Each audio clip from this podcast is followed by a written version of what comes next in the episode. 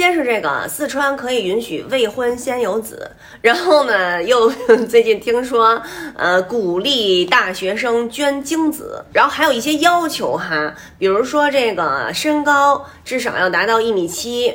啊，还还有，比如说不能谢顶等等，就是要求还挺具体的，还不是你想捐就能捐。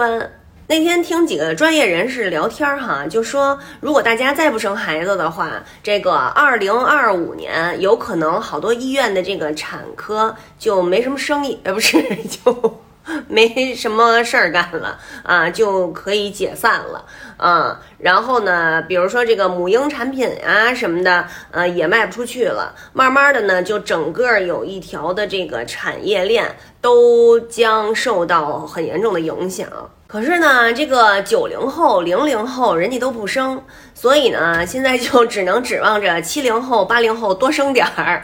呃，但是呢，这个他们的家里的老大有可能已经到了这个上大学可以捐精的年龄，然后呢，他有可能获得了一个兄弟，然后这小兄弟的父亲就有可能是他们捐了精的同学。